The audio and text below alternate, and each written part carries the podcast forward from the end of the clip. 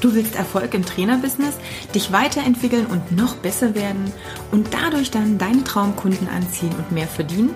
Dann bist du hier genau richtig. Ich bin Katja Kraumann und ich zeige dir, worauf du dich fokussieren solltest und mit welchen Strategien du dein PT-Business aufs nächste Level bringst.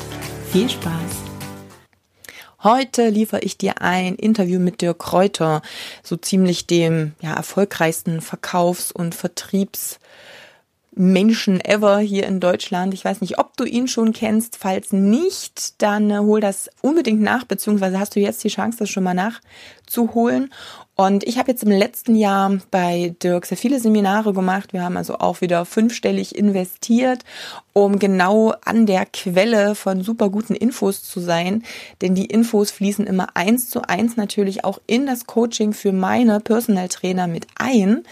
Und damit hast du natürlich auch immer alles aus einer Hand. Und ähm, viele Personal Trainer denken, dass sie nicht verkaufen müssen. Und klar, ich war auch irgendwann mal an dem Standpunkt, wenn ich erstmal so viele Seminare und so gut bin in der ganzen Theorie und Praxis, dann werden die Leute schon von alleine kommen und Kunden werden. Leider ist es in der Realität dann häufig nicht so. Und wenn es bei dir noch nicht so ist, dass jeder Kunde, der in irgendeiner Art und Weise oder anders, jeder Interessent, der zu dir kommt, wirklich auch gleich Kunde wird, sondern es doch noch viele gibt, die dann sich's doch anders überlegen, dann ist das Thema Verkaufen für dich ja definitiv mega relevant.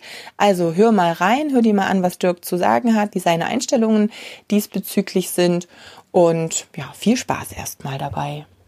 So, hallo Dirk, ich freue mich, dass es geklappt hat. Ja. Ich freue mich, dass ähm, du dir Zeit genommen hast fürs Interview und ja, die erste Frage, damit wir dich gleich vorstellen können, weil ich bei mir in der Gruppe nämlich auch mal ein bisschen gefragt habe, hey, was habt ihr so für Fragen? Ähm, war auch schon, oh, ich kenne Joe Kräuter nicht, ist das jetzt schlimm? schlimm ist es nicht, aber man kann alles ja nachholen. Und von daher wäre meine erste Frage, welchen Mindset-Shift braucht es denn, um vom draußen im Auto von einem Fahrradladen zum anderen fahrenden Vertriebler zum Millionenunternehmer mit Riesenbüro, vielen Angestellten, hallenfüllenden Veranstaltungen zu kommen? Um, ähm, das, das ist ja nicht nur ein Mindshift, das sind ganz, ganz viele. Der erste Punkt ist ein skalierbares Geschäftsmodell, was von dir als Person unabhängig ist. Das haben wir geschafft über unsere Seminare. Klar, ich bin derjenige, der auf der Bühne steht, aber es ist dabei egal, ob dort 20, 200, 2000 oder 10.000 Menschen sind. Das weiß ich, dass ich das Format dann entsprechend anpasse. Also das ist das erste skalierbares Geschäftsmodell, unabhängig von der Person und nicht mehr Zeit gegen Geld verkaufen. Das zweite ist ähm, Mitarbeiter einstellen und da rauskriegen aus dem Kopf dieses Small is beautiful, irgendwie, ja, wenn ich Mitarbeiter habe, habe ich nur Ärger und äh, ich mache lieber alles allein, dann bleibt auch mehr hängen. Das ist Unsinn. Das ist äh, ein, ein ganz großer Denkfehler bei den meisten Selbstständigen, dass sie weiter Selbstständige bleiben und nicht zum Unternehmer nachher tendieren. Dann, ja, Risiken eingehen. Das musst du natürlich auch. Du musst investieren, und du weißt immer erst später, ob es funktioniert hat oder nicht. Investieren, lernen, weiterbilden. Die Menschen kommen zu mir, weil ähm, ich etwas weiß, weil ich etwas vermitteln kann, was andere so nicht können. Und deswegen kommen sie, weil sie bei mir lernen, ähm, wie geht das. Ich bin auch kein Motivationstrainer. Also natürlich, wer zu mir kommt, ist nachher motivierter, aber, aber das ist eher ein ein Nebenprodukt, eine Nebenwirkung, sondern ich sehe meine berufliche Rolle eher darin, dass ich den Menschen wirklich konkrete Strategien und Handlungsmöglichkeiten an die Hand gebe, so dass sie anschließend erfolgreicher sind. Weil was, was motiviert mehr, als wenn du nach einem Seminar in der Woche, keine Ahnung, mega Deals machst und du kommst dann abends nach Hause und Schatzi sagt, wie war dein Tag? Und du sagst, sensationell, Schatz. Heute Abend baden wir in Champagner. Ich mache schon mal die Wanne voll. Ähm, das, das ist dann motivierend. Und das ist nicht nur, es geht nicht nur darum, dass sich die Teilnehmer nachher besser fühlen, sondern es geht darum, dass sie bessere Resultate haben, weil dann haben sie es in der Hand, dass sie dauerhaft sich besser fühlen. Ja, jetzt haben wir natürlich ähm, ein oder da sehe ich in der Praxis, in der Umsetzung immer ein Problem. Du kannst natürlich als, als Coach, als Trainer, wie auch immer, ganz viele Strategien auch an die Hand geben, immer auch sagen, so und so geht es. Aber ich habe auch festgestellt, wenn der Kopf, also das Mindset quasi noch gar nicht so weit ist, dann ist diese Umsetzung, dieses wirklich ins Handeln kommen, sich das selber zutrauen. Also da gibt es ja viele Sachen, die da auch noch mal eine Rolle spielen. Immer wie so eine Handbremse, die dann darüber entscheidet, macht der das jetzt wirklich? Zieht er es durch oder nicht? Und mhm. ähm, da ist es nicht so einfach zu sagen, ja, starte einfach mal, viel geht ja wirklich im Kopf. Also ich bin noch nicht so richtig bereit dafür, auch diesen Erfolg zu akzeptieren oder Glaubenssätze. Ich meine, das sind ja auch Sachen, ich habe viele Seminare bei dir mitgemacht, die, wo auch ähm, dieses Thema doch immer mehr auch mit reinkommt. Also nicht nur einfach diese, sag mal, Verkaufsstrategie, so geht's, sondern letztendlich auch diese, diese Sachen, was musst du in deinem Kopf auch mal umstellen? Wie siehst du das so in der Praxis? Ich, meine, ich kann auch tausend Bücher lesen, trotzdem wird nicht jeder erfolgreich, der dein Buch auch gelesen hat. Egal wie gut das ist, aber äh, wenn es da irgendwo im Kopf klemmt, wie, was braucht man dafür, um sich auch als erfolgreiche Person mal zu sehen? Selber auch mal zu sagen, ich bin breit dafür oder ich kann das auch. Oh, das sind jetzt, das sind viele Faktoren. Mal gucken, ob ich den Punkt richtig treffe.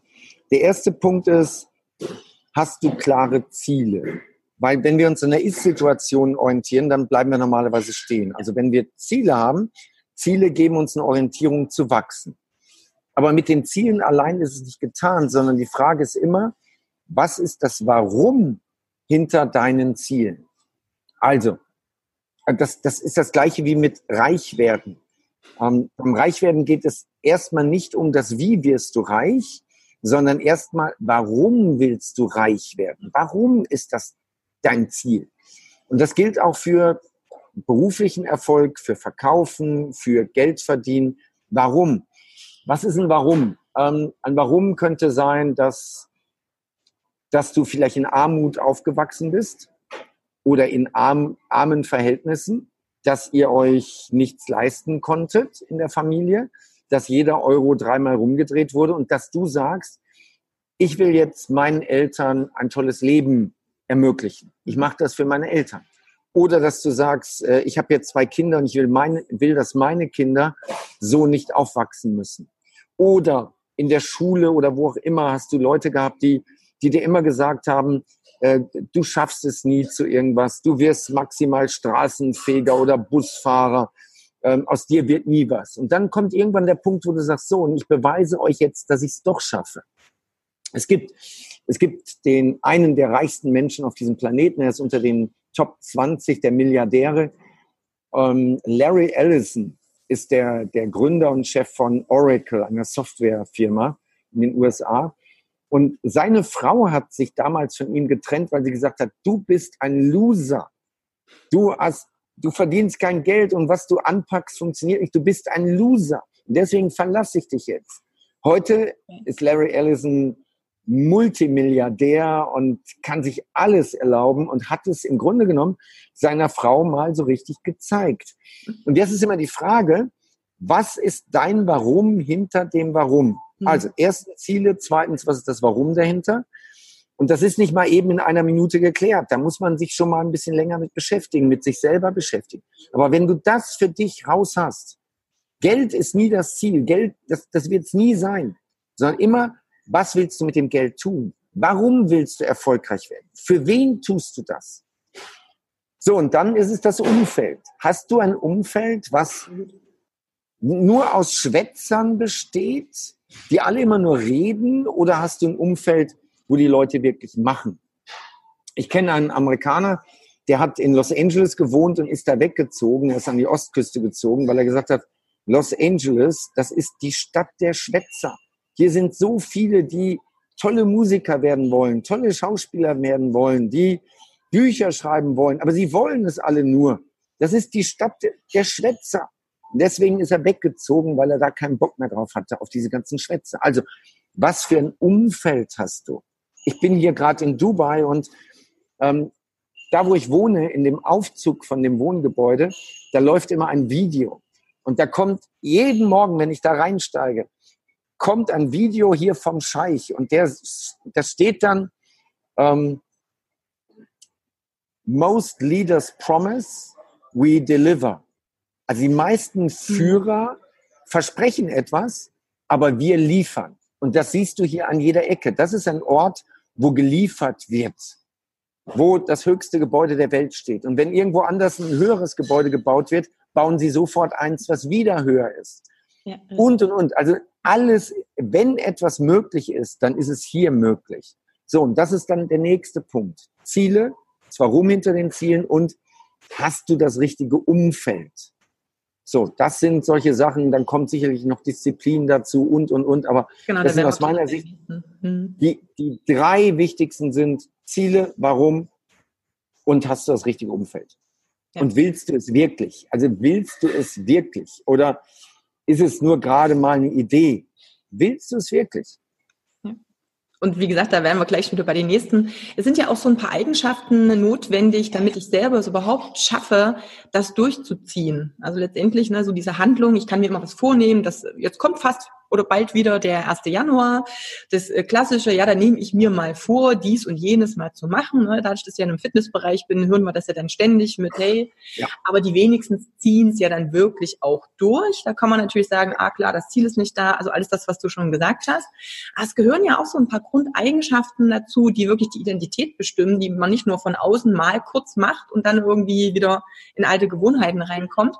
Was sind so für dich deine drei Eigenschaften, wo du sagst, für dich, die haben dich in erster Linie erfolgreich gemacht? Also das waren für dich die Sachen, wo du sagst, aufgrund der Eigenschaften, die ich mir, die ich entweder schon hatte oder mir angeeignet habe, habe ich es letztendlich auch geschafft. Ich meine, das waren ja, ist ja auch ein wirklich Weg gewesen, den du da ähm, ja durchgezogen hast und was du dir aufgebaut hast. Und da ist es ja jetzt nicht nur so, ich habe mir da mal, das Ziel war ja noch nicht da, ne? als du damals noch im Auto geschlafen hast ähm, war das Ziel noch nicht da, vielleicht diese Riesenfirma jetzt zu gründen. Aber was waren da vielleicht so für Sachen, wo du sagst, das? Ja. Also erstmal ähm, ist das in der Tat so, du, du kennst das selber, wenn du ins Fitnessstudio gehst, Januar und Februar sind eigentlich Scheißmonate fürs Fitnessstudio, weil es so voll ist, weil die Leute immer die Maschinen so lang blockieren und was mich extrem nervt, ist, dann sitzen die da und spielen mit dem Handy. Dann machen die einen Satz und dann spielen sie zehn Minuten im Handy, dann machen sie einen zweiten Satz, wo ich denke, Mann, hier sind noch andere. Aber die, die das ganze Jahr da sind, die gucken sich gegenseitig an. Da muss man gar nicht reden. Da guckt man sich gegenseitig an, dann grinst man und dann weiß jeder, du, ab Mitte März ist es hier wieder ruhig, dann müssen wir nicht mehr warten. Und dann sind wieder die da, die immer da sind, weil es ist Jahresanfang.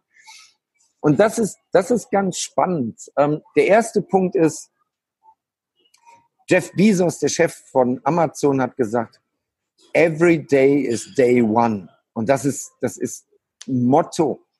Warte nicht auf den 1. Januar, sondern every day is day one. Jeder Tag ist Tag eins. Jeden Tag hast du die Chance, wieder neu zu beginnen. Und du musst auch jeden Tag wieder neu beginnen. So, ähm, was sind die drei Eigenschaften? Ähm, Disziplin. Mhm. Ich komme auch aus dem Sport. Ich habe ähm, Triathlon als Leistungssport gemacht, viele Jahre. Und Sport ist eine Charakterschule. Du lernst dich zu organisieren, du lernst mit Widerständen umzugehen. Jetzt gerade bei einem Outdoor-Sport, ähm, es ist nicht witzig immer, morgens ist es dunkel, abends ist es dunkel. Du trainierst Monate im Dunkeln. Du trainierst, egal wie das Wetter ist. Äh, egal wie du dich fühlst, du ziehst es durch. Ähm, und das ist, das lernst du halt im Sport. Du lernst mit Niederlagen umgehen, weil nicht jedes Training, nicht jeder Wettkampf ist so, wie du den gerne hättest. Mhm. Du lernst dich zu organisieren. Wann baust du dein Training in den Tag ein und so weiter. Also der erste Punkt ist definitiv Disziplin. Ich bin ein disziplinierter Mensch. Der zweite Punkt ist meine Begeisterungsfähigkeit. Ich kann mich unheimlich schnell für Dinge begeistern ähm, hat oft den Nachteil, dass ich dann meinen Fokus verliere. Aber andersrum kann ich auch kann ich auch unheimlich stark andere Menschen begeistern. Also diese Begeisterungsfähigkeit, die ich bei mir selber habe, die schaffe ich auch zu transportieren, andere Menschen zu begeistern. Im Podcast, bei YouTube, in meinen Büchern, bei den Veranstaltungen. So, und der dritte und mit Abstand wichtigste Punkt ist, ich kann verkaufen. Jetzt mögen viele das Wort nicht. Drehen wir es mal andersrum. Wenn du in deinem Leben etwas erreichen willst, dann erreichst du das selten alleine. Du brauchst meistens andere Menschen, die dir dabei helfen. In, in dieser Welt, in der wir leben, die so arbeitsteilig ist, ja. ähm, brauchst du Menschen, die dir helfen, deine Ziele zu erreichen. Und dazu musst du sie überzeugen. Du musst sie motivieren. Und das ist nichts anderes als verkaufen. Verkaufen bedeutet, andere Menschen motivieren und zu überzeugen, etwas zu tun, was du gerne hättest. Ja, so. Und das ist sicherlich der wichtigste Faktor bei mir. Ich kann gut verkaufen. Ähm, in, in allen Facetten. Ich kann gut verkaufen im Podcast, im YouTube-Video, äh, auf Facebook, in, in meinen Posts, ähm, auf meinen Veranstaltungen, im Einzelgespräch. Ja, ich kann das gut. Und du hast einen sehr guten Punkt angesprochen, das Thema Verkaufen. Dieses Wort ist aus irgendwelchen Gründen äh, bei uns relativ negativ besetzt. Aber bei mir im Coaching, wenn ich mit den Trainern arbeite, dann sage ich auch immer, im Endeffekt, so wie du schon sagst, alles, jeder Kontakt mit einem anderen Menschen, da verkaufe ich etwas. Wenn ich ein ähm, etwas erkläre, wenn ich sage, also meine Meinung ist das und das, dann verkaufe ich ja irgendwo auch meine Meinung. Also ich argumentiere. Ähm, es ist egal wie, sobald ein anderer Mensch da ist und wir uns austauschen, dann, dann wird etwas ausgetauscht ne, an, an Meinungen, an sonstigen Geschichten. Beim Verkaufen ist es häufig so, dass dann Geld fließt und sobald dieses Geld noch mit drin ist, sofort dieses Negativbeispiel ähm, ist. Du sagst in deinen Seminaren auch so schön, wir kaufen sehr gern, also gerade in unserer Gesellschaft, kaufen ist eigentlich total toll. Ähm, damit befriedigen wir ja auch ganz viele Grundbedürfnisse, die wir selber haben oder überspielen endliches. Aber sobald wir merken, uns möchte jemand etwas verkaufen, dann wird es ein bisschen komisch. Ähm, und das ist, sehe ich, also sehe ich bei den Personal Trainern auch immer ganz schwierig. Deswegen wäre jetzt auch mal die nächste Frage sowieso. Viele denken nämlich auch, ja, verkaufen muss ich nicht oder ich verkaufe nicht gerne, ich möchte niemandem was aufdrängen ich versuche es auch immer so zu erklären, es sind ja zwei Sachen. Zum einen ist auf der einen Seite deine Expertise, dein Wissen, das, was du kannst, äh, deine fachliche Qualifikation. Das habe ich auf der einen Waagschale und auf der anderen ist aber dieses Thema Verkaufen. Wenn du, ich meine, ich weiß ungefähr wahrscheinlich, was rauskommt, aber wenn du sagen kannst, wie viel wert ist denn eigentlich die Qualität deiner Dienstleistung, wenn auf der anderen Seite das Verkaufen nicht funktioniert? Mhm. Ähm, äh, es ist nichts wert, null wert. Du kannst, du kannst der geilste Personal Trainer sein. Du kannst mega Ausbildung haben, jede Fachqualifizierung. Du kennst jeden Trick. Du hast noch Zusatzqualifizierung in, in Ernährungsberatung, in Mentaltechniken, bla, bla, bla. Aber wenn du es nicht verkaufen kannst, ist es nichts wert. Es ist einfach nichts wert. Lass mich eine Geschichte erzählen. Diese Geschichte bringt sehr auf den Punkt. Ähm, ein Freund von mir hat ein Fitnessstudio. Und die Verkäufer in dem Fitnessstudio sind nun mal die Trainer. Der hat keine extra Verkäufer, er hat die Trainer da.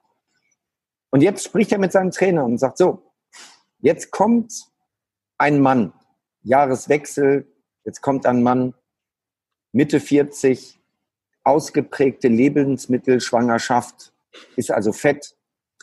Ähm, der kommt ins Fitnessstudio und hat sich überlegt, er könnte vielleicht was für seine Gesundheit tun. Er fühlt sich nicht so richtig wohl. So, und jetzt verbringt die Trainer, der Trainer verbringt mit dem jetzt 30, 45 Minuten, 60 Minuten im Probetraining. Die gehen an die Geräte ran, die machen ein paar Übungen und der spricht mit ihm. Er spricht mit ihm darüber, was für diesen Menschen wichtig ist, was gut ist, was nicht gut ist, was er erreichen möchte. Er spricht über seine Ziele. So, und nach einer Stunde geht es darum, die Mitgliedschaft zu unterschreiben, sprich den Abschluss zu machen. Und jetzt schafft er nicht, den Abschluss zu machen. Der Mann sagt, ja, ich überlege mir das nochmal, vielen Dank für die Stunde, war eine tolle Sache und ähm, ich melde mich. Und dann geht er. So, was passiert jetzt, wenn der geht? Der geht nach Hause aufs Sofa. Fernbedienung, Kiste Bier, Cola, Chips, ruft den Pizzaservice an. Er guckt im Fernsehen irgendwelchen Müll, der ihn hier oben verblöden lässt. Er ernährt sich scheiße. Er wird weiter zunehmen, er wird weiter fett werden. Was passiert in den nächsten 10, 20, 30 Jahren mit diesem Mann, wenn der so weitermacht? Er wird vereinsamen, weil er nur Fernseh guckt. Er wird verblöden, weil er nur Fernseh guckt. Und vor allen Dingen, er wird die eine oder andere Zivilisationskrankheit bekommen, die man mit dem Lebensstil nun mal bekommt. Bluthochdruck, Krebs, Herzbeschwerden, keine Ahnung. Und dieser Mann wird zehn Jahre früher sterben. Zehn Jahre früher sterben. Und jetzt sagt mein Freund, der Inhaber dieses Fitnessstudios, seinen Trainern, und ihr seid verantwortlich dafür, dass der zehn Jahre früher stirbt. So, das ist jetzt schwarz-weiß, ja, das ist schwarz-weiß. Ich gebe es zu, aber jetzt muss ich es einmal ganz klar machen. Die Menschen, die sich für einen Personal Trainer interessieren, die überhaupt ins Gespräch gehen, haben doch latent das Bedürfnis, in ihrem Leben etwas zu ändern. Sie wollen mehr Muskeln, sie wollen abnehmen, sie wollen sich besser fühlen, sie wollen ihre Rückenschmerzen endlich loswerden. Sie wollen wieder unter Menschen kommen. Und jetzt schafft es so ein Personal Trainer nicht nach einem Probetraining oder nach einem Telefonat oder nach einem Besuch auf irgendeiner Webseite diesen Menschen zu motivieren, endlich ins Handeln zu kommen, dann ist der schlussendlich dafür verantwortlich, dass dieser Mensch zehn Jahre früher stirbt, dass er vereinsamt, dass er nicht das Leben führt, was er führen könnte. So, das ist jetzt erstmal, das ist das Warum hinter dem Warum. Nicht, wie verdiene ich möglichst viel Geld, sondern warum mache ich diesen Job als Personal Trainer? Ja. Ich mache den, weil ich gerne Sport mache, weil ich gerne mit Menschen was mache, weil ich gerne anderen Menschen helfe. Das ist doch die Grundlage dafür. Und jetzt ist aber der Punkt, du musst andere überzeugen, dass sie das tun. Und dann kommt noch ein Punkt dazu. Und das ist extrem wichtig. Ich könnte meine Seminartickets auch verschenken. Aber ich tue es nicht. Weil was nichts kostet, ist nichts wert. Die Leute melden sich an und sie kommen nicht. Sie kommen nicht. Erstens. Zweitens, wenn das nicht ein paar tausend Euro kostet, die Folgeseminare, wenn das nicht ein paar tausend Euro kostet, werden sie nichts umsetzen. Ich fliege, ich fliege zu meiner Weiterbildung in die USA. Das heißt, ich habe den Flug hin, ich habe den Flug zurück, ich bin mehrere Tage da. Ich zahle alleine für Reisekosten mehrere tausend Euro. Meine Seminare, die ich besuche, kosten ein Vermögen. Und weißt du warum? Weil wenn ich dann zurückkomme, setze ich um, weil ich sage, jetzt warst du so lange weg, hast diesen riesen Aufwand gemacht, hast so viel Geld ausgegeben, jetzt musst du auch umsetzen. Und das ist ganz spannend. Wenn du den Leuten kein Geld abnimmst, kommen sie doch nicht ins Handeln. Sie sagen die Termine ab. Sie kommen zu spät. Sie strengen sich nicht an. Sie hören nicht auf deine Tipps. Sie halten ihre Diät nicht. Sie machen ihre Übungen zwischendurch zu Hause nicht. Punkt. So, wenn du das Geld schon nicht verlangst, damit du gut leben kannst davon, verlang das Geld dafür, dass die Leute einfach ein Commitment eingehen. Das Commitment ist, ich werde pünktlich da sein. Ich lasse keine Stunde ausfallen. Nimm doch mal 1000 Euro pro Stunde. Und die Leute werden kommen. Die Leute werden kommen. Und die werden pünktlich kommen. Und die werden vor allen Dingen das tun, was du sagst. So. Und jetzt ist die Frage, Warum soll ich dafür Geld verlangen? Und wieso soll ich das verkaufen? Ich glaube, das habe ich jetzt gerade beantwortet, oder? Genau. Hey, es, es, also bitte, bei aller Liebe. Aber das sind halt genau diese, diese Themen, ne? Also immer wieder.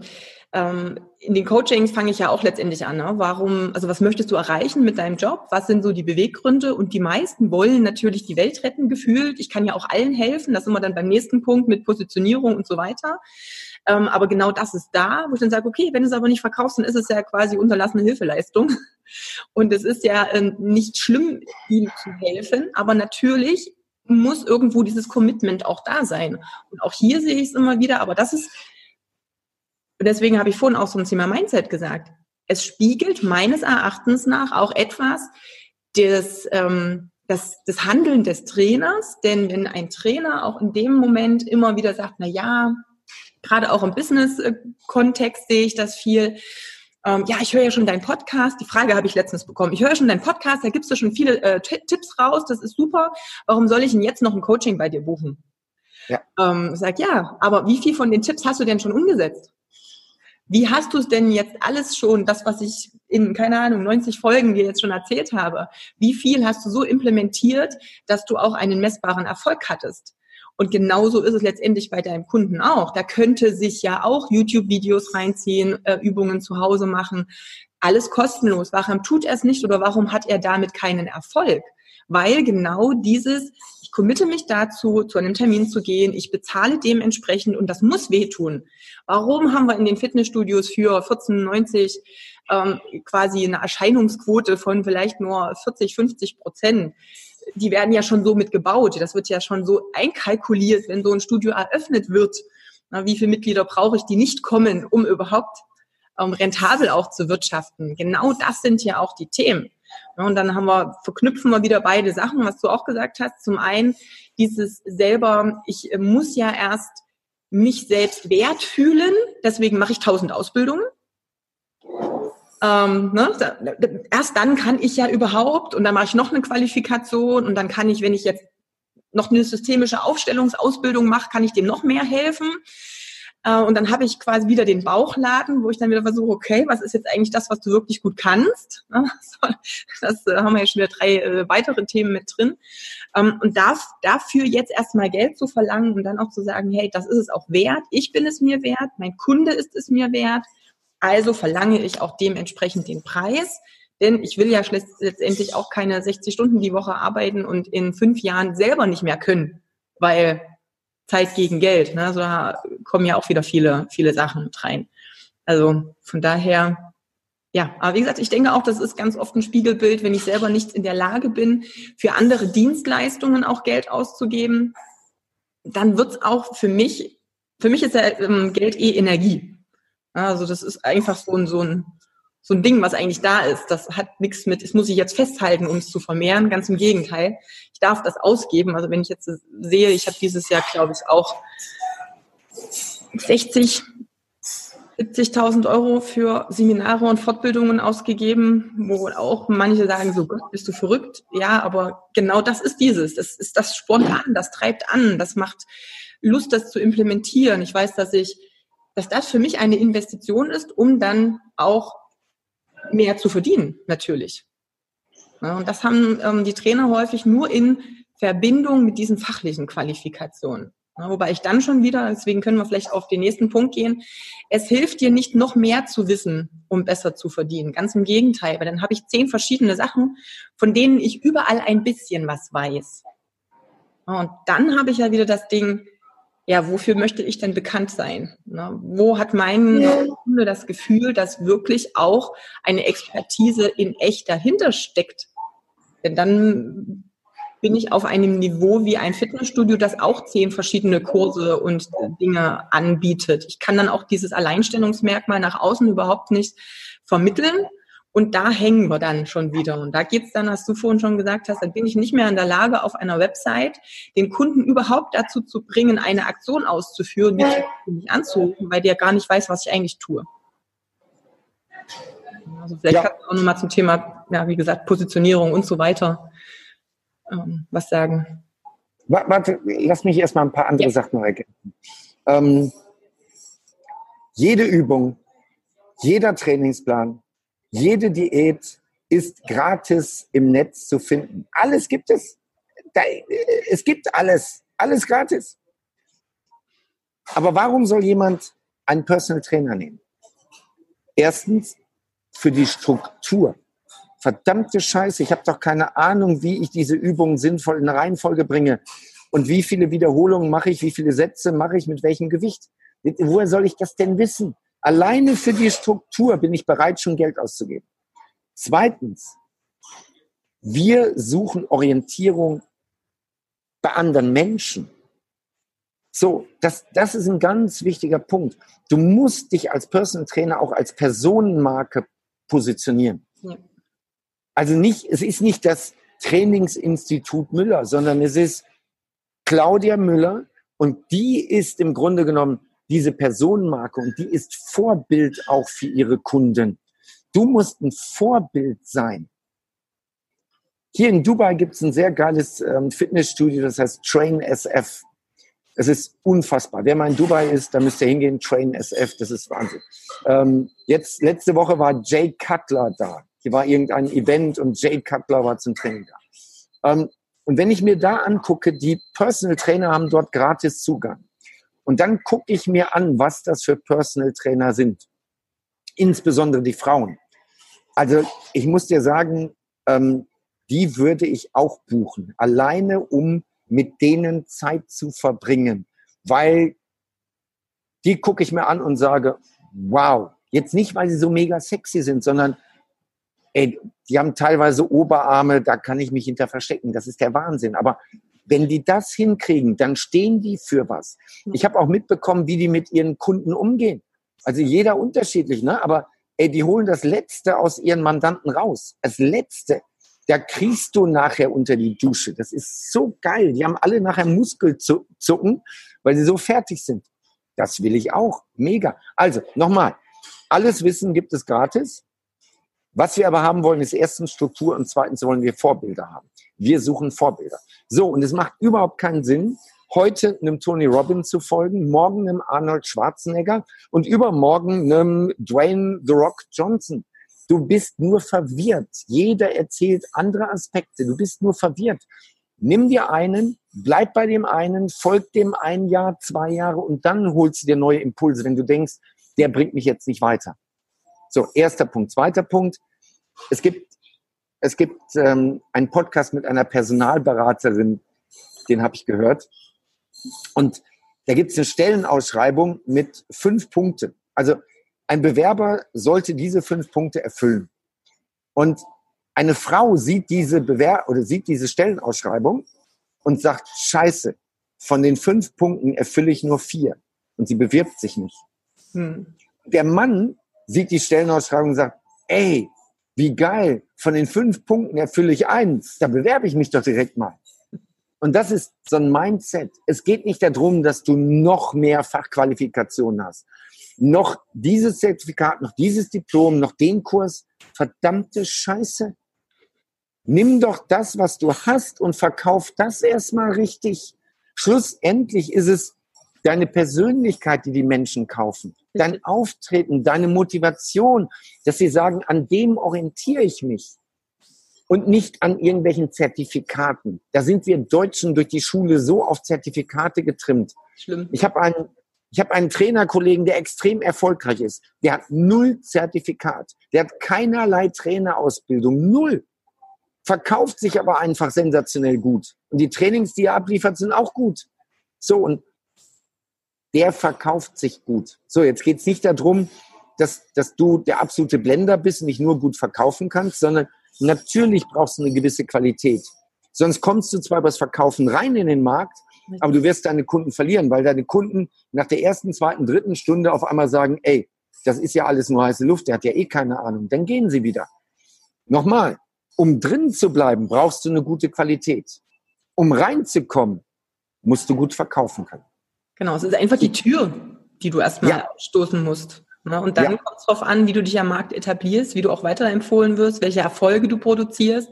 Und das ist ja gerade in dem Markt so toll, dass ich die Möglichkeit habe, auch sichtbare und messbare Erfolge als Trainer zu produzieren. Das ist eigentlich das Beste. Ich verkaufe nicht nur ein Gefühl, das ist auch dabei, klar, das steckt immer dahinter und deswegen kaufen Leute auch.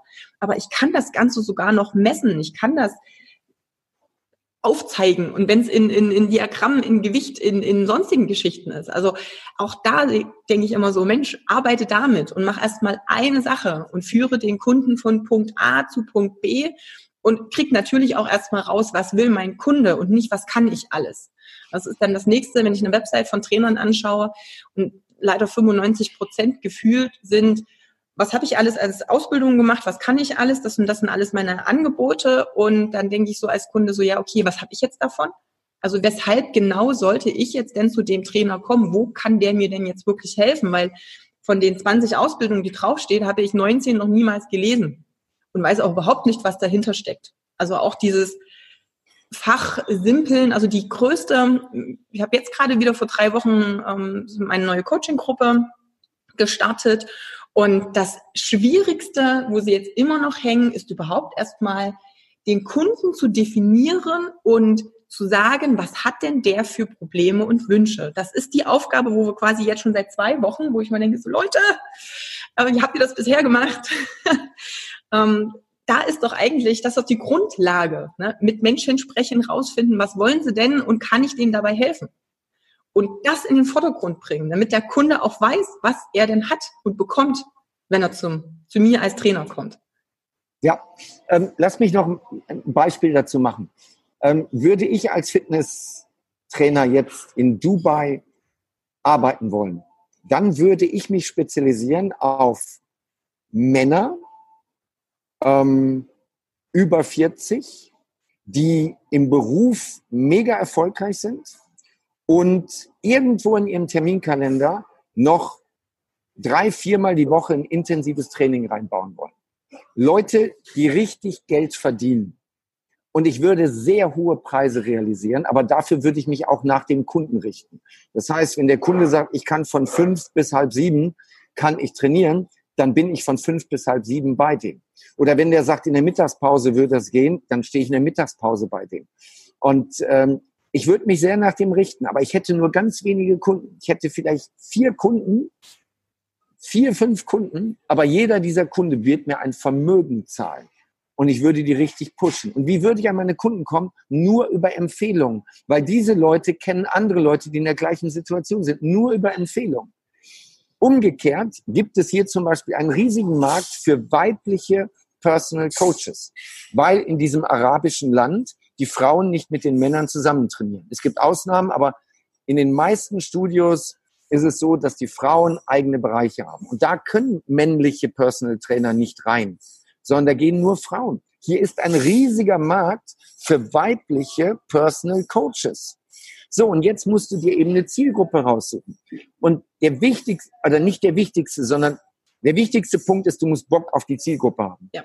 Ja, wenn du sagst, äh, ich konzentriere mich auf 45-jährige Hausfrauen, wo die Kinder gerade aus dem Haus sind und die 20 Kilo Übergewicht haben und die lernen bei mir, wie sie 20 Kilo abnehmen hätte ich keinen Bock drauf. Ich hätte keinen Bock drauf, mit denen zu arbeiten. Also der erste Punkt ist, du musst Bock haben auf die Zielgruppe. Ja. Zweitens, wer hat mein Geld? Also, wenn du zum Beispiel sagst, ähm, ich werde Fitnesstrainer für Kinder, Jugendliche, die übergewichtig sind, aus Hartz-IV-Familien dann ist das ethisch, moralisch total klasse, dass du diese Kinder, die in der Schule immer gemobbt werden, weil sie fett sind, weil sie immer als letztes gewählt werden beim Fußball oder, oder, oder, wenn du dich um die kümmern willst. Aber die können dein Geld nicht zahlen. Und das ist der große Denkfehler. Ja, du kannst das ethisch, moralisch machen. Dann mach einmal im Sommer irgendwie ein Camp für diese Zielgruppe. Das machst du auch gratis. Wobei, es wird nicht funktionieren die sind nicht da, die kommen nicht pünktlich, die strengen sich nicht an, die ziehen es nicht durch. Anderes Thema. So, also erstens, auf welche Zielgruppe hast du Bock? Und zweitens, welche Zielgruppe kann dich bezahlen? Was bringt es dir, wenn du die Zeit mit Leuten verbringst, die dich nicht bezahlen können? Wenn du die Zeit mit Leuten verbringst, die pleite sind, wirst du später auch pleite enden. Punkt. Genau. Also vielleicht so viel zum Thema Positionierung. Du kannst das ja später machen. Und das ist ja genau die, die Sache. Wenn ich jetzt, wenn mein Herz jetzt daran liegt, ähm, sozial mich zu engagieren, dann funktioniert das super toll, wenn ich so viel Geld verdiene, dass ich es mir leisten kann, sowas ja. zu unterstützen und zu fördern. Und genau das könnte auch wieder ein Warum sein. Und sagt, Mensch, es wäre toll, wenn ich das könnte, kann ich mir momentan einfach noch nicht leisten. Ich muss meinen eigenen Lebensunterhalt bestreiten. Aber wenn ich mit einer anderen Zielgruppe genügend Geld verdiene, dann kann ich das auch. Ich kann das spenden, unterstützen, selber irgendwie, wie auch immer machen. Gut, wir sind jetzt ja schon in der Zeit fortgeschritten. Ich habe ein paar Kunden, äh, ein paar Fragen von Trainern bekommen, die ich dir stellen darf. Vielleicht können wir da mal so ein kurzes, knackiges Frage-Antwort-Spiel machen. Äh, mhm. Kundenfragen. Also, hat Dirk einen Personal Trainer? Hattest du mal einen oder hast du einen oder hast du schon mal einen in Anspruch genommen? Wie ist das bei dir?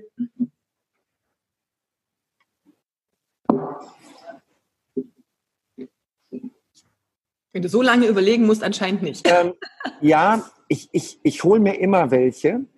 Ähm, es gibt einen ganz wichtigen Punkt. Der wichtige Punkt ist, ich war zehn Jahre verheiratet, die Ehe ist gescheitert. Warum ist sie gescheitert? Unter anderem, weil ich mich verzettelt habe. Ich wollte ein guter Ehemann sein, ich wollte ein guter Vater sein, ich wollte weiterhin Leistungssport machen, ich wollte auch im Triathlon unter den ersten zehn Prozent im Ziel kommen ähm, und ich wollte Karriere machen. Alle vier Dinge und das schaffst du nicht, das geht nicht. Ähm, also habe ich nach dem Ende dieser Ehe beschlossen, ich fokussiere mich auf eine Sache. Und diese eine Sache ist nun mal mein Business. Ich fokussiere mich auf mein Business. Das heißt, ich habe nicht vor, mir irgendeine Startnummer anzustecken. Weil in dem Moment, wo ich mich für irgendeinen Volkslauf, für eine Paddelregatta oder sonst was oder Tough Mudder, keine Ahnung, was es so alles gibt, mich da anmelde, in dem Moment verliere ich meinen Fokus, weil ich dann auch da gut sein will. Ich will in den Sachen, die ich mache, will ich gut sein. Und deswegen ist für mich einfach der Punkt, ich führe kein Trainingstagebuch, ich habe keinen Trainingsplan, ich habe keinen Diätplan und ich mache keine Wettkämpfe, um nicht meinen Fokus zu verlieren. Und deswegen ist die Frage, habe ich einen Personal Trainer? Ich habe ähm, vor einiger Zeit einen Kitesurf-Kurs gemacht. Da habe ich mir einen Personal Trainer fürs Kitesurfen geholt. Natürlich, weil ich ungeduldig bin, weil ich nicht mit einer Gruppe zusammen lernen will, sondern weil ich das schnell haben will. Ähm, ich, ich gehe hier in, in, in Dubai, gehe ich mit einem ähm, zum Sport, mit dem Ben Orotawa, der ähm, auch als Personal Trainer gearbeitet hat in der Vergangenheit. Und mit dem mache ich dann zusammen Sport und der korrigiert zwischendurch mal meine Übungen und so weiter. Aber das ist kein Personal Trainer, sondern wir sind befreundet und gehen zusammen zum Training. Aber das mache ich nicht, weil mich das aus dem Fokus rausholt. Ich will sportlich keine Siege mehr einfahren. Ich will die beruflich einfahren. Und ich trainiere so, dass es mir gut geht. Und das ist, das ist so mein Thema. Ja, ich nutze Trainer, für alle möglichen Bereiche. Für Instagram, für YouTube, für Xing, ähm, für jede mögliche Sache setze ich Dienstleister ein, Trainer ein, die mir in kurzer Zeit genau das beantworten, was ich gerne beantwortet haben möchte. Aber ich selber arbeite nicht mit einem Personal Trainer im Fitnessbereich. Gut, du hast aber natürlich auch die sportliche, den sportlichen Hintergrund, sodass du zumindest selber auch weißt, was du machen kannst. Du kommst aus dem Leistungssport, von daher ist natürlich auch nochmal was anderes. Ähm, sehr interessante Frage. Ähm, in welchem Verhältnis sollte man sein Geld sparen oder investieren, um Vermögen aufzubauen? Die meisten stellen die falsche Frage. Wenn du jetzt 100.000 Euro liegen hast, dann kannst du anfangen, dich damit zu beschäftigen, wie du dein Geld anlegst. Aber das ist die falsche Frage. Die Frage ist doch eher, wie verdiene ich mehr Geld? Ja. Guck mal, nehmen wir mal 100.000 Euro. Angenommen, jemand legt 100.000 Euro an und schafft eine Rendite von 4%, 8%, 10%. Tja, in der heutigen Zeit 10% wäre schon geil. Dann sind das 10.000 Euro, die du im Jahr aus deinem Vermögen rausholst ja. an Rendite. So, und jetzt sage ich dir, Warum verdienst du nicht einfach 10.000 Euro im Jahr mehr? Warum verdienst du nicht einfach 10.000 Euro im Monat mehr? Warum verdienst du nicht einfach 10.000 Euro in der Woche mehr? Das ist eine viel geile Rendite. Wenn ich dir zeige, wie du 10.000 Euro in der Woche mehr rausholst, und ich spreche hier nicht über irgendwelche Fantasiesachen, gib mir einen, der wirklich will, und ich zeige einem Personal Trainer, wie er in der Woche 10.000 Euro mehr aus seinem Business holt. Das sind 520.000 Euro im Jahr. So, der Denkfehler, den die meisten haben, ist, sie lesen irgendwelche Bücher über Rich Dad, Poor Dad oder Der Weg zur finanziellen Freiheit. Die Bücher sind alle toll, habe ich auch alle gelesen. Aber viel wichtiger ist doch der Hebel zu sagen, wie verdiene ich mehr Geld? Und dann legst du einen Teil des Geldes zur Seite. Ja. Das ist, das ist deswegen, es ist die falsche Frage. Die Frage ist nicht, wie spare ich und wie investiere ich, sondern wie mache ich mehr Geld? Und das könnte man dann schon fast als Investieren wieder sehen. Dann, so wie du vorhin schon gesagt hast, dann investiere das in jemanden, der dir genau zeigt, wie du das schaffen kannst. Genau. Ähm, so, also vielleicht, vielleicht, weil jetzt sitzen viele da und schütteln den Kopf und sagen, ach, der Dirk, der hat da eh keine Ahnung, bla bla bla. Das schaffst du natürlich nicht, indem du Zeit gegen Geld tauschst. Nein. Das schaffst du nicht, indem du drei Mandanten mehr hast in der Woche. So ein Unsinn. Das schaffst du, indem du zum Beispiel jetzt einen ganz speziellen Online-Kurs machst, ein ganz spezielles Online-Training machst, indem du zum Beispiel einen bezahlten Newsletter machst, indem du ein skalierbares Geschäftsmodell dahinter legst. Das waren jetzt drei Ideen. Und davon gibt es natürlich noch viel, viel mehr. Aber ich zeige dir, wie du das Ding machst, wie du das Ding richtig vermarktest. Und dann hast du eine Maschine, die dir zehn Kilo in der Woche reinspült. reinspült. Und das ist, ich kann das beweisen. Also ich habe das selber für meine Bereiche. Ich kann das beweisen. Richtig, es geht ja schon mal los, ähm, und das hast du ganz am Anfang auch schon gesagt, Dinge abzugeben, damit ich nicht noch selber, weiß ich nicht, äh, alles Mögliche in meinem Business noch mache und dann gar nicht die Zeit habe, ähm, mich aufs Training zu fokussieren. Also für mich sind so, so grobe Steps, A, überhaupt erstmal den eigenen Stundensatz zu erhöhen, um mal mir das Geld auch ähm, zu verdienen, um andere anzustellen, um Angestellte zu haben, die dann ja natürlich auch wieder Trainings geben können, an denen ich verdiene. Und dann einfach gucken, was kann ich noch machen. Also es gibt ja wirklich verschiedene Möglichkeiten. Da sind wir auch gleich bei der nächsten Frage. Drei spontane Ideen von Dirk, um als Personal Trainer Neukunden zu gewinnen. Du hast vorhin schon gesagt, äh, Empfehlungen ist super. Ja. Wenn du in den richtigen Kreisen bist, ähm, ja. geht das ja fast von alleine, wenn man den vielleicht auch nochmal fragt. Ne, also nichts geht, nichts geht von alleine. Da ist ein System hinter. Aktives Empfehlungsmarketing ist ein richtiges System. Die meisten wissen überhaupt nicht. Die meisten sagen, ähm, du, ich gebe dir mehr drei Visitenkarte, eine ist für ja. dich und zwei kannst du Freunden weitergeben, für die das auch bla, steck ich mir den Finger in den Hals. So was Dämliches. Ja. Empfehlungsmarketing ist eine richtige Systematik, eine richtige Strategie. Aber in dem Bereich ist für mich mit Abstand das beste Instrument aktives Empfehlungsmarketing, weil du ja keinen Massenmarkt bedienst. Wie viele Kunden kannst du denn dauerhaft wirklich begleiten? Wie viele? Das ist 10, 20? Wie, wie viele? Und für 20 schiebe ich doch keine riesen Marketingmaschine an. Also das wäre das Erste. Das Zweite ist für mich definitiv Online-Marketing und da geht es im ersten Schritt um Facebook-Ads. Das wäre für mich ein extrem wichtiges Thema. Facebook-Ads, weil du sie auch regional targetieren kannst. Du willst doch keine Kunden haben, die 200 Kilometer weg sind. Dann sitzt du nur noch im Auto. Was soll denn der Scheiß? Funktioniert auch nicht. Also deswegen sehr regionales Marketing brauchst du. Und dann der dritte Gedanke ist Huckepack-Marketing.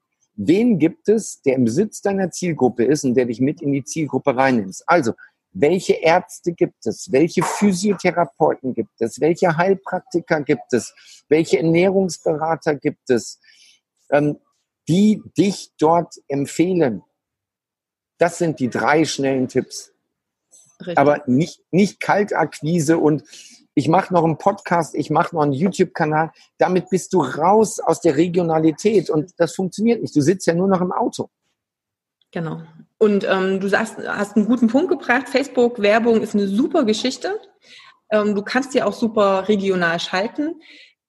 Häufig kommt dann so dieses, ah, habe ich schon probiert, hat nicht funktioniert. Mhm. Meistens Klar. aber deshalb, weil eben die Grundlage nicht da ist, weil wenn ich meine Zielgruppe nicht kenne, auf die ich targetiere, wenn ich nicht weiß, was ich reinschreiben soll, weil ich immer nur sage, hey, mach doch mal ein Personal Training. Okay, äh, warum, wieso, weshalb? Das sind die Ursachen, warum es zum Beispiel neben der ganzen technischen Einstellung auch nicht funktioniert. Also wenn die Werbung scheiße ist, dann ist die Werbung scheiße. Dann ist nicht die der Facebook oder Facebook-Ad schuld, sondern das, was ich reinschreibe, weil ich noch nicht so weit bin, diese Grundlagen auch zu verstehen. Aber wenn das da ist, dann ist Facebook-Werbung eine gut super äh, Sache. Also dieses, ich habe das schon mal probiert.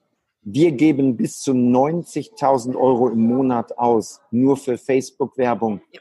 Und jeden Euro, den ich an Facebook abgebe, mache ich zu deutlich mehr Geld. Also wir müssen zum Beispiel für 198 Euro Umsatz, nämlich zwei Tickets für die Vertriebsoffensive, müssen wir 19 Euro ausgeben bei Facebook. Nur mal als Idee. Das heißt, wenn wir 90.000 Euro ausgeben bei Facebook, dann weißt du, wie viel Umsatz wir in dem Monat machen mit Facebook. Also all die, die sagen, habe ich schon mal gemacht, hat bei mir nicht funktioniert oder meine Zielgruppe ist nicht Facebook. Ja, äh, äh, worüber sprechen wir? Worüber sprechen wir? Das, das wurde nicht ausprobiert, das wurde nicht versucht, da wurde amateurhaft mal drüber nachgedacht. So wie ich kaufe einmal ein Los für, für, für Lotto ja. und hoffe dann, dass ich jetzt gleich die Millionen gewinne. Ja. Okay, ähm, gut. Ich denke, so häufigste Fehler verkaufen, das haben wir schon. Ein cooler Punkt, hier hat jemand gefragt, wie du so zu dieser Hustle-Kultur stehst, die ja auch propagiert wird, zum Beispiel durch Gary Vaynerchuk und so weiter. Also dieses, keine Ahnung, 20, 26 Stunden am Tag am besten arbeiten, äh, durchziehen, kein Wochenende, immer nur auf, ähm, weiß ich nicht, hier High-Level arbeiten. Hast du für dich da irgendeine Meinung, eine Position? Ja, ich finde es so geil. Ich liebe das. Ich liebe das. Also bitte, ähm, dass wir nur acht Stunden am Tag arbeiten sollen, ist eine Erfindung von Menschen. Dass wir nur sechs Tage die Woche und den siebten Tag ruhen sollen, das ist eine Erfindung von der katholischen Kirche vor 2000 Jahren. Ähm, wer sagt, dass das richtig ist? Wenn du etwas tust, was du liebst, dann ziehst du das doch durch. Dann machst du das mit voller Begeisterung. Guck mal, wenn eine Frau ein Kind bekommt und das Baby, natürlich, das Baby will 24 Stunden Aufmerksamkeit du schläfst wenig, du kannst nichts anderes mehr machen, aber du liebst dein Kind und du liebst diese Zeit. So, und das Gleiche gibt es auch beruflich. Ich, ich habe Zeiten in meinem Leben, wo ich nur arbeite, wo alles andere hinten angestellt wird. Also alles andere stimmt nicht ganz.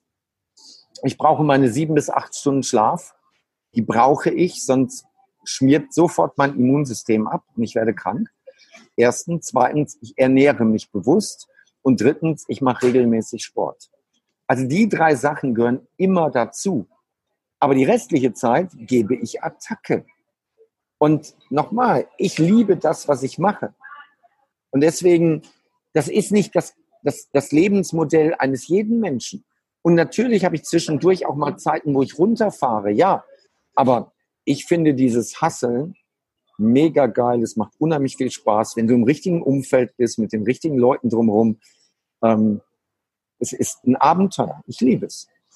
Es geht ja, und das ist genau das, was du gesagt hast, passt das zu meiner Vorstellung, zu meinen Werten, zu meinem Leben, zu meinem Alltag? Habe ich Kinder, äh, die ich auch mal sehen möchte? Dann ist das nochmal eine andere Nummer, wenn die gerade, weiß ja. ich fünf Jahre alt sind. Ähm, wie sieht's mit der Beziehung aus? Wie, wie, wie passt das miteinander? Also ich muss halt für mich schauen, wie sieht meine Vorstellung von meinem Alltag aus und wie kann ich das integrieren? Aber ja, sobald du selbstständig bist, hört es auf, dieses 17 Uhr ist irgendwie die Tür zu zum, zum Büro und mein Kopf ist aus und dann habe ich keine, also keine Verbindung mehr zur Arbeit. Das funktioniert natürlich nicht, wenn ich mich selbstständig machen möchte und Unternehmen aufbauen will. Also das kollidiert einfach. Äh, du ja. hast schon gesagt, du ernährst dich auch ähm, ja bewusst. Hier war nämlich auch nochmal eine Frage, wie du dich in Bezug auf ähm, deine Veranstaltungen, Vertriebsoffensiven und so weiter, wie du dich da ernährst. So einen kleinen Einblick konnte ich ja dann immer mal gewinnen schon beim äh, Essen. Das Catering ist da auch immer ganz, äh, ganz gut. Kannst du da nochmal ein, zwei Sachen dazu sagen, um die Frage von dir aus zu beantworten? Ja. Ähm, ich frühstücke unfassbar viel. Also in der Regel ähm, also gerade bei diesen Veranstaltungen morgens fünf Spiegeleier, hm, Lachs und Joghurt. Das ist es so, also relativ wenig Kohlenhydrate. Und äh, wenn ich vom Tisch aufstehe, bin ich echt satt. So, das, das sind so die Sachen, also sehr viel Eiweiß. Ähm, damit komme ich normalerweise, wenn ich morgens um sieben frühstücke, komme ich damit bis 15 Uhr hin. Das heißt, wenn ich mittags mit den Wips Mittagessen gehe, dann esse ich relativ wenig. Also du, du siehst nie einen vollen Teller bei mir. Das ist immer nur so ein halbvoller Teller. Ich pick dann ein bisschen drin rum. Aber der, der Punkt ist, ich darf mittags nicht träge werden. Und deswegen esse ich da auch nicht viel. Ähm, vormittags esse ich normalerweise nichts. Und nachmittags gibt es dann irgendwie noch mal eine Banane oder es gibt irgendwie so einen Joghurtdrink und ja, wir haben Backstage Kinderschokolade und Schokobombs. Ja. Und da freue ich mich drauf, weil ich die im Alltag normal nicht esse. Hm. Und ähm, bei den Veranstaltungen tue ich mir dann eben was Gutes. Und dann kann es durchaus sein, dass ich nachmittags dann da sitze und irgendwie noch vier Stück äh, Kinderschokolade esse. Ähm, das tut mir auch gut. Abends esse ich normalerweise auch nichts. Ähm, weil wir kommen erst oft um neun aus der Halle raus. Neun, halb zehn und so spät esse ich nichts mehr. Ich schlafe dann schlecht und ich, ich mache das auch im Alltag nicht, so spät essen. Das heißt, ähm, so läuft das normalerweise.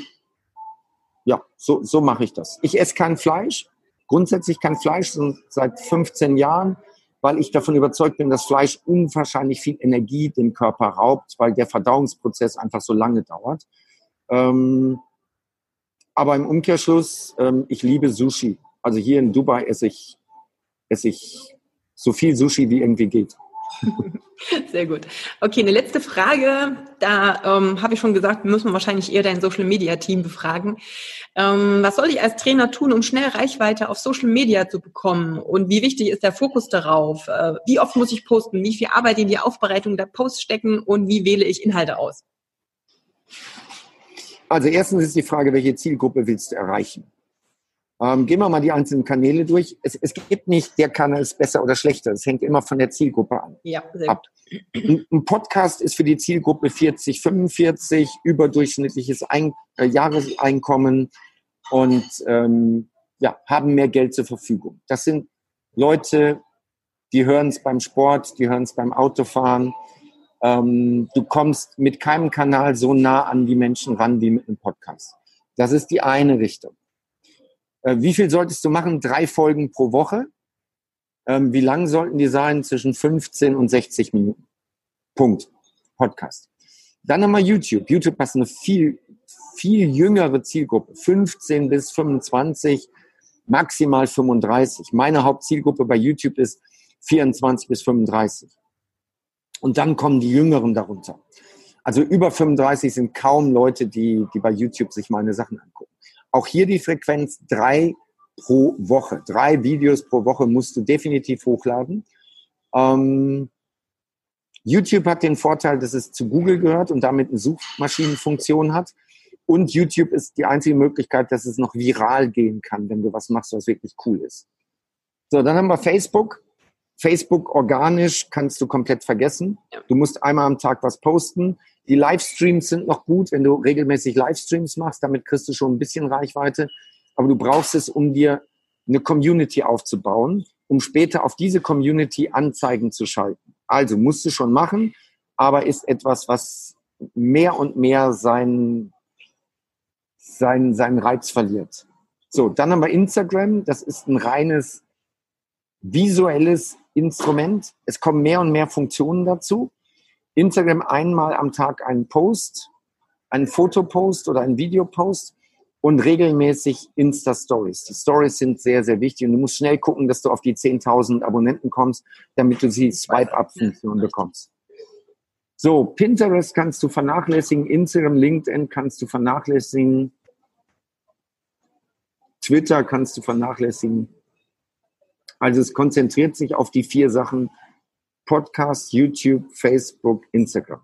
Und dann, wie du vorhin schon gesagt hast, kommt es natürlich darauf an, inwieweit du regional erst erstmal deine Kunden aufbauen willst. Also alles, was jetzt so diese, diese großen Plattformen ist, ist eine gute Investition in später. Wenn du dann zum Beispiel auch mal Online-Sachen machen möchtest, dann hast du natürlich eine gute Basis aufgebaut. Aber wir dürfen auch ehrlich sein, einen YouTube-Kanal und auch einen Podcast, da entwickle ich nicht innerhalb von drei Wochen plötzlich eine Community, die äh, massenhaft bei mir Kunde wird. Also auch da muss ich natürlich ja. wissen, dass schon wirklich Langstreckenläufer und das ist eine eher, wie gesagt, Investitionen in die, in die Zukunft, als dass ich jetzt damit sofort neue Kunden gewinne. Also da muss ich auch noch mal ein bisschen ja. unterscheiden, natürlich gerade wenn ich ein regionales Business auch habe. Und du hast so schön gesagt, und das ist bei uns im Coaching auch so, dass wir wirklich genau gucken, wo ist denn die Zielgruppe, was macht denn Sinn? Also es gibt ja sogar einzelne äh, Kundenklientelgruppen, die ich fast also die ich sogar eventuell auf LinkedIn äh, treffe, wenn ich vielleicht nur meine fünf Kunden brauche und genau diese Geschäftsführer oder Marketingleute nun gerade auf LinkedIn sind und vielleicht gar nicht auf Facebook zum Beispiel. Also das muss ich natürlich vorher analysieren, um dann zu schauen, auf welchem Kanal, also wo gebe ich die Energie rein, denn ich kann natürlich nicht alles alleine und auf zehn verschiedenen Plattformen machen, dann bin ich schon irgendwie 30 Stunden die Woche ausgelastet und habe noch nicht Geld verdient in dem Sinne. Ja. Gut. Eine letzte Frage von mir, denn das habe ich auch immer gesehen. Ähm, die Trainer, sobald die ein bisschen mehr Reichweite bekommen, passiert es natürlich, dass man auch Negativkommentare und ähnliches hat. Das heißt, ich fange dann irgendwann an, wenn ich ein, eine, wenn ich eine klare Position habe, für mich ist Position automatisch auch ein Polarisieren, denn dann wird es Leute geben, die anderer Meinung sind und dann wirst du polarisieren, du wirst vielleicht auch sogenannte Hater kriegen, die dann irgendwie alles doof finden, was du machst. Wie wichtig ist das für die Sichtbarkeit auch, für dieses, für das Auftreten, für dich als Personenmarke? Ich meine, ähm, wir haben letzte Woche gab es auch große Diskussionen. Ich habe das so mitverfolgt. Ähm, dein Interview auch mit Kollega hat auch zu äh, auch so in meiner Blase, da habe ich dann auch so mitgekriegt, wer sich da alles dann so drüber unterhält und diskutiert. Da musste ich auch schmunzeln. Aber was sagst du jetzt zu diesem Thema?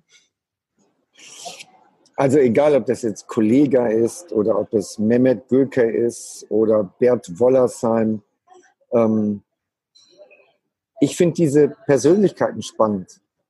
Und wenn jetzt Leute sagen, ich habe heute Morgen noch einen, einen bei Facebook äh, gesperrt, ähm, weil ich diesen Kommentar gesehen habe, ähm, der sagt, also irgendwann ist es mal ethisch, moralisch äh, genug. Erst Mehmet Göker, dann diesen ehemaligen Zuhälter, diesen Bernd, Wollers, Bert Wollersheim, jetzt hier diesen Antisemiten-Kollega. Äh, Woher beziehen die Leute ihr Wissen? Woher wissen sie, dass Mehmet Göker ein Verbrecher ist? Wer hat den Haftbefehl gesehen? Und selbst wenn du den Haftbefehl siehst, ist das immer noch nicht bewiesen. Es gibt in Deutschland immer noch die Unschuldsvermutung, bis das ist wirklich das Gegenteil. So. Mhm. Ähm, oder jetzt Kollega. Wer hat mit Kollega wirklich mal darüber gesprochen? Und wer war denn mal in Palästina? Wer hat sich denn angeguckt, was da unten passiert? Wer war denn da? Die meisten beziehen ihre Meinung irgendwie aus dem öffentlich-rechtlichen Fernsehen. Und bei aller Liebe, da wird eine bestimmte Meinung dann favorisiert, nämlich das, was die deutsche Politik gerne hätte. So, also das, das ist das eine. Das andere ist, ähm, wenn du für nichts stehst, dann wirst du nicht wahrgenommen. Du musst also für was stehen und dadurch hast du eben auch Kritiker. Und also wer für mich da ein Vorbild ist, ist äh, Karl S. Ja. Was hat Karl S. auf die Fresse gekriegt? Und was kriegt Karl S. auf die Fresse? Mein Gott. Und Karl S. macht Millionen. Karl S. ist wirtschaftlich mega erfolgreich und ist ein geiler Typ und ist sehr clever, ist ein sehr gebildeter Typ in seinem Bereich. Ähm, aber er spielt nach außen eine bestimmte Rolle. Ja. Und in dieser Rolle polarisiert er nun mal. Ja, ist so. Ähm, Je mehr du polarisierst, desto stärker wirst du wahrgenommen, desto mehr Reichweite, desto mehr Bekanntheit. Erster Punkt. Zweiter Punkt. Warum nimmst du sowas persönlich? Nimm nur etwas persönlich von Menschen, die dich auch persönlich kennen. Erster Punkt. Zweiter Punkt. Das Feedback der anderen sagt mehr über, das, über die anderen aus als über dich, weil die kennen dich ja nicht. Und drittens, bevor du darüber nachdenkst, was diese Kritiker dir sagen oder schreiben, solltest du darüber nachdenken, warum du dir darüber Gedanken machst. Also warum machst du dir darüber Gedanken? Warum fokussierst du dich nicht auf deine Ziele, da wo du hin willst und auf die Menschen, die das feiern, was du machst? Wenn du irgendwann mal mehr Hater hast, nein, nicht mal, wenn du mehr Hater hast, sondern selbst wenn du 90 Prozent Hater hast, aber 10 Prozent sind die richtigen Kunden, hast du alles richtig gemacht. So what? Hast du alles richtig gemacht? Guck dir mal Donald Trump an. Was hat Donald Trump gerade in Deutschland für einen Gegenwind? Ich glaube, es gibt kein Land auf dieser Welt, das Donald Trump so niedermacht. Und der Mann verfolgt für sein Land. Ich finde auch nicht alles gut als Deutscher, was der da macht. Ja, aber für sein Land würde ich mir einen Politiker wünschen, der die Interessen seines Landes so wahrnimmt, wie er das macht für sein Land. Echt. Und wie viele, wie viele Hater hat der? Das ist unfassbar. Also. Das stimmt. warum nicht, warum machst du dir Gedanken über die Hater-Kommentare, sondern warum machst du dir überhaupt Gedanken darüber? Warum fokussierst du dich nicht auf deine Ziele? Aber das sind halt wieder die Dinge mit eigener Wert. Bin ich denn gut genug, sobald ich einen Gegenwind bekomme, mich selber dann anzuzweifeln? Das sind natürlich alles Sachen, die miteinander einhergehen und verzahnt sind. Also darf ich da auch an anderen Baustellen selber arbeiten, wenn ich merke, dass mich das wirklich so tangiert und persönlich angreift. Also das ist natürlich auch nochmal eine wichtige Sache. Gut, Dirk, jetzt haben wir hier auch schon, du hast ja gesagt, ne, 15 bis 60 Minuten soll dein Podcast gehen. Jetzt haben wir da unsere 60 Minuten auf alle Fälle schon. Ich danke dir sehr für deine Zeit und äh, deine Antworten und deine ja, äh, Hinweise. Ich hoffe, dass viele Trainer das sich zu Herzen nehmen und mal drüber nachdenken, was sie in ihrem eigenen Business da noch an Stellschrauben drehen können. Warte, Katja, du, ja. wirst, du wirst von mir mega enttäuscht, wenn ich nicht allen, die jetzt zuhören, auch den Hinweis gebe, kommt zur Vertriebsoffensive. Das definitiv. Also das wäre jetzt der nächste Schritt gewesen. Wir verlinken eh nochmal alles äh, in ja. den Show Notes. Denn gerade eine Vertriebsoffensive muss sowieso eigentlich jeder Trainer mal mitgemacht haben. Ähm, A, um so die erste Scheu vom Verkaufen mal zu, ja. zu verlieren, weil da schon so viel auch an Mehrwert und an äh, an neuem Input auch gegeben wird, mit dem du wirklich auch in der Praxis was anfangen kannst. Also das ist schon ja. mal ganz wichtig. Und natürlich auch diese ganze Motivation und alles. Es ist ja wirklich auch mehr eine große Party, es ist ein Netzwerken, es ist nochmal ganz anders, als, ähm, als man sich ein Seminar vielleicht vorstellt oder als auch dann die Folgeseminare sind. Aber es ist einfach, ja, wie gesagt, man muss definitiv mindestens einmal dabei gewesen sein und ich kenne auch genügend, die das gerne wiederholen. Und wir haben da ja, also wir sind wahrscheinlich in ähm, jetzt im Februar in Halle wieder äh, dabei. Da kommen wir auch und bringen auch noch mal zwei äh, Kollegen mit, Minimum. Vielleicht werden es auch noch mal mehr, mal schauen. Schon ob wir einen kleinen Bus mieten. Und ähm, ja, also das muss man definitiv äh, mitgemacht haben. Ja. Das ist so der Einstieg. Cool. also das ist, wir haben viele Personal Trainer da.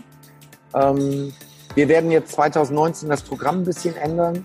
Es ist noch ein Block drin zum Thema Mindset, den wir früher nicht hatten. Wir haben noch mindestens einen Block drin zum Thema Online-Marketing, den wir vorher nicht hatten. Also egal, ob man schon mal da war oder nicht, äh, hinkommen. Ein Wochenende investieren, nicht alleine kommen, immer noch jemanden mitbringen, mit dem man sich darüber nachher später austauschen kann vielleicht auch so ein Umsetzungspartner, Lernpartner an der Stelle. Ja, definitiv. Gibt einen Sonderpreis, du wirst entsprechend verlinken, dass äh, deine Community auch vom Sonderpreis äh, profitiert. Ja, cool. Das definitiv. Sehr gut. Dann erstmal verabschieden wir uns schon mal von der Community und ja, wir hören und sehen uns. Vielen Dank, fette Beute. So, ich hoffe, du hattest viele Aha-Momente und weißt jetzt, wie wichtig das Thema Verkaufen auch für dich ist und wie wichtig die, die Positionierung und die Zielgruppenfindung ist. Und wenn du mehr darüber hören möchtest und wie du das für dich in deine Praxis integrieren kannst, dann bewirb dich unbedingt auf ein Strategiegespräch bei meinem Team und mir. Den Link findest du natürlich genauso wie den Link auch zu der Vertriebsoffensive in den Show Notes, also in den Details. Und ja, dann leg mal los und wir hören und wir sehen uns. Bis bald.